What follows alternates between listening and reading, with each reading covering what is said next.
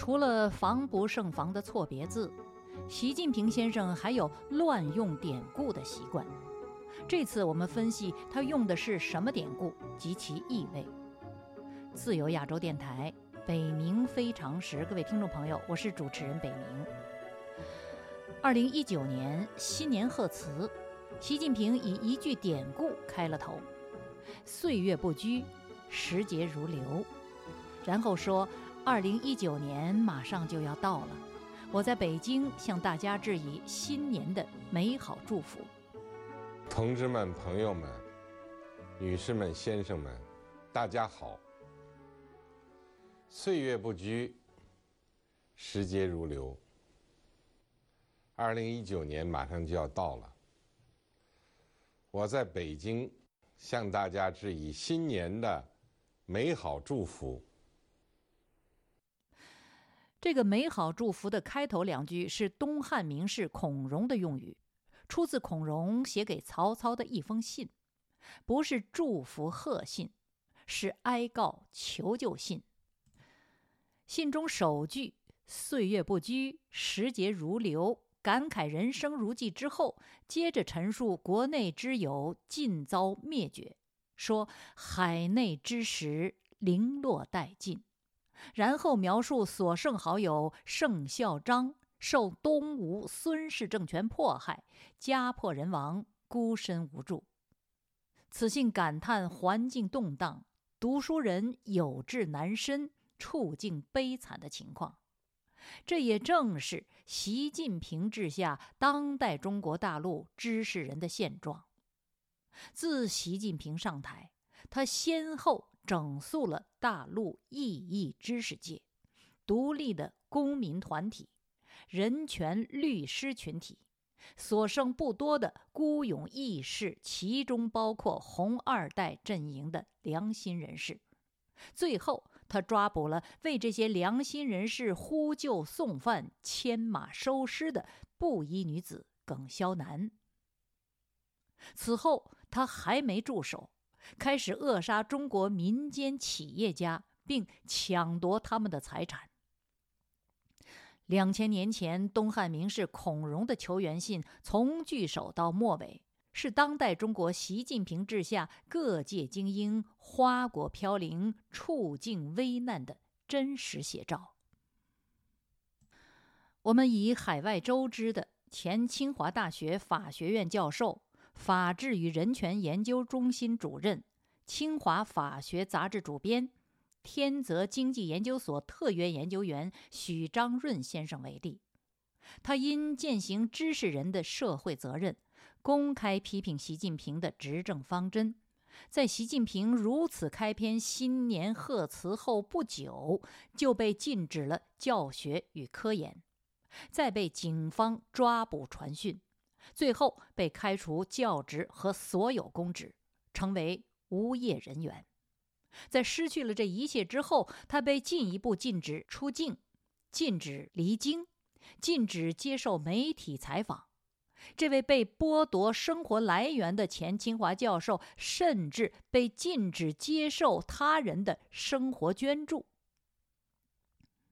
许章润家门口安装了摄像镜头，门前胡同道路的每一个拐口也都有为他专门安装的摄像镜头。全天候、二十四小时，他的言行举动均受监控。许章润先生的遭遇是习近平政府迫害中国良心知识人的典型案例，但是他不是个案。中国各地各界大量的异议人士都是如此待遇，有的甚至更糟。东汉末年被迫害的知识人盛孝章，虽然处境凄凉，尚有友人为之向官府权臣曹操写信论盛孝章书求援。许章润的同道们则因官方的苛政，公开避之，唯恐不及。时光荏苒两千年，今天的中国言论自由度不如古代。谁都知道，向习近平官方求援，无异于与虎谋皮。友朋尽散，只剩执笔的许章润，一日突然有感而发，信笔写下一首打油诗，叫做《我的字》。诗文表达这位被禁足、被禁言、被禁止生存的中国优秀知识人的愤懑与幽默，无奈中的愤懑和黑色的幽默，是海内之时零落殆尽的执笔写照。是《论圣孝章书》的当代翻版。诗文写道：“如今我被归类为社会无业人员，管我的派出所警察叫张三李四，不是我不愿唤他们的大名，是他们从不告诉我真姓实名。他们关心我几点钟放过屁。”还挂念着我何时出过门，他们更紧张的是，朗朗天空下，今天我又写了几个字。我的字斗大如岩壁上凿出的窗户，我的字进见若盲人夜行的拐杖，我的字是切开的血管，仿佛落日殷红。我的字啊，不过就是我的字。我的字是我一生的爱人，我的字是我冥冥中行云流水的命运。我的字用血管饮水，头颅呼吸。我的字是苍极深谷的手骨。爱人心意坚定，不弃不离。命运在七月的沧浪上拥抱风暴。雪水感动于草原广大，执太阳的芒刺挥毫于天际。如今我是社会无业人员，管我的派出所警察叫张三李四。改天有空一起出门，我想邀他们去买米卖字。各位听众朋友。这首打油诗草成之后无处发布，被清华大学另一位教授以图片的形式在微信上私人传递，以为这样就可以躲过网络警察的跟踪和封杀。结果，这位教授立即被微信封群封圈。为此，这位教授也怒发为诗，标题是“谁是胆怯者”。诗文指出，这个政府禁止一切，是因为害怕人间一切正常现象，甚至惧怕烛火、泪水和破碎的心。就像要证明海内之石习遭迫害，以至于零落殆尽一样。此诗一出，这位教授的微信账号也被彻底封杀了。再一次成全了习近平的所谓新年问候。其实这不是习近平第一次在公开演讲中错用典故。三个月前，习近平刚刚错用了一次，那是二零一八年的九月，习近平先生在公开讲话中庆祝丰收节，开头引了唐代宰相和诗人李绅写的一首古诗。曰：“春种一粒粟，秋收万颗子。”然而，此诗主旨并非是庆祝庄稼丰收，而是悲悯农民死亡。此诗接下来两句就是“四海无闲田，农夫犹饿死”。这首四句古诗以前两句的兴和第三句的比的方式，一锤定音在最后一句。农夫犹饿死，以此完成了对农民惨状的表述。正如作者李绅为这首诗的命题是“悯农”，悲悯的悯，农民的农。话说此诗产生在一千多年前，却正是当代中国的写照。中国城市化导致农业破产。三农问题就是农业、农村、农民问题，成为二十一世纪中国社稷民生的重要议题。二零零零年初，湖北省监利县棋盘乡党委书记李昌平写信给中央政府，向总理说实话，直言农民真苦，农村真穷，农业真危险的严峻现实。到了二零零六年，中国城乡收入差距扩大了百分之八十五，农村土地失衡。环境污染严重，一些地区人口拐卖、村匪地霸已成生活常态。舆论公认，前不久成为中国大陆头条重要新闻的“铁链女”事件，并非是孤立现象。而早在本世纪第三年，中国学者秦晖透视中国农民问题的历史与现实，就总结指出，农民问题的实质。就是中国问题。到二零二零年五月，中国总理李克强答记者问，再度指出了中国贫穷人口的问题。他是这么说的：“我们人均年收入是三万元人民币，但是有六亿人每个月的收入也就是一千元，一千元。”在一个中等城市，可能租房都困难。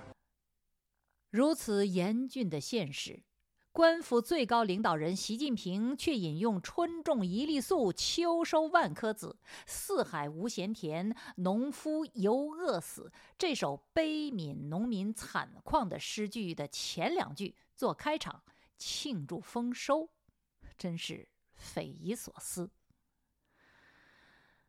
自古。中国历代都有明君面对自己在社稷民生、军事外交中犯下的过错，甚至面对自然灾害，发布一种特别的诏书。这种特别诏书有个非常醒目的名字，叫“罪己诏”。罪责的罪，自己的己，诏书的诏，承认错误，自我责难，以求改弦更张。汉文帝是首位正式发布罪己诏、公开向臣民反省过错的皇帝。更早，秦朝秦穆公战败，有秦氏自省；再早，西周时期，周成王罪己，有诗《周颂小婢》自我归戒；最早是夏商时期，开国君王禹汤罪己。自汉代君王首开罪己诏先河，三国、晋、南北两朝、隋、唐、宋、元、明、清，均有君王罪己。据统计，中国历史上共有七十九位皇帝发布过二百六十多个罪己诏，有的当政时期先后颁布罪己诏多达八次。有的临终时再下罪己诏，痛陈自己误国之罪。我们粗略的浏览一下：汉代三位罪己皇帝之一的汉文帝，是因为水灾、旱灾、疾病、疫情之灾，自我反省治国政策，说将百官之奉养或废，无用之事或多余。意思是，如此灾相之下，养官的薪水是否多了？没用的事情是否做得太多了？唐朝唐宪宗罪己，是为求雨，那背后的意思是自己德不配位，影响天象，危及民生。宋朝宋宁宗因闰九月有大雷霆，以雷来的不是时候，下了罪己诏。与唐宪宗罪己是同样的意思。明朝末代皇帝明思宗六次颁布罪己诏，直至自缢之前再下罪己诏书。在诏书中检讨亡国原因时，他自暴自弃，却依然牵挂着自己的子民百姓。在布置死后对自己的处置方式时，诏书说。朕死无面见祖宗于地下，去朕冠冕，以发覆面，任贼分裂朕尸，勿死伤百姓一人。翻译成白话文就是：我死后无颜面见地下祖先，摘去我的皇冠，以头发遮盖我的脸，任凭敌人凌迟撕裂我的尸体，一个百姓都不要伤亡。清朝顺治皇帝生前也是六下罪己诏，自我检讨，既深且痛。临终之际，也发布罪己遗诏，列举自己的罪状，竟达十四条之多。康熙皇帝则因平谷地震下罪己诏，光绪皇帝因庚子义和全匪之乱下罪己诏，还有摄政王代皇帝下罪己诏的。宣统三年辛亥革命，为缓和局势，摄政王载沣。代清朝末代皇帝溥仪发布了罪己诏，甚至自行称帝的袁世凯在取消帝制之后也发布过罪己诏。君王罪己，及时归正，国富民强；君王罪人，一意孤行，国弱民衰。比如夏商两朝，君王罪己爱民，历时千年。秦朝秦始皇横征暴敛，十六年覆灭，这是历史的规律。所以我们的祖先总结说：“禹汤罪己，其兴也勃焉；桀纣罪人，其亡也忽焉。”意思是禹和汤两位君王罪责自己，他们的兴盛迅速勃发；而桀和纣两位暴君怪罪他人，他们的灭亡。迅速而突然。习近平先生如果了解历史，应该懂得这个治国的经验和教训。况且，既然一国君王，普天之下莫非王土，国事就是家事，权力就是责任，家有多大，权有多大，责任就有多大。即泱泱大国中国。党政军三项最高权力于一身的习近平，权力堪比各朝各代的君王皇帝，而且喜欢走群众路线，倡导要为人民办实事儿。他应当懂得这个常识。他把揽到自己麾下的国家治理成四海无闲田，半数人月收入一千元的境况，却以春种一粒粟。秋收万颗子，四海无闲田，农夫犹饿死。这首悯农诗的前两句开头庆祝丰收，实在让人费解。如果不是无知，难道是指桑而骂槐，明庆丰收，暗自罪己不成？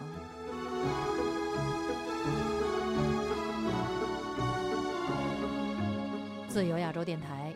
北冥非常时，我是这个节目的主持人北冥，北方的北，明天的明。我们下周同一时间再会。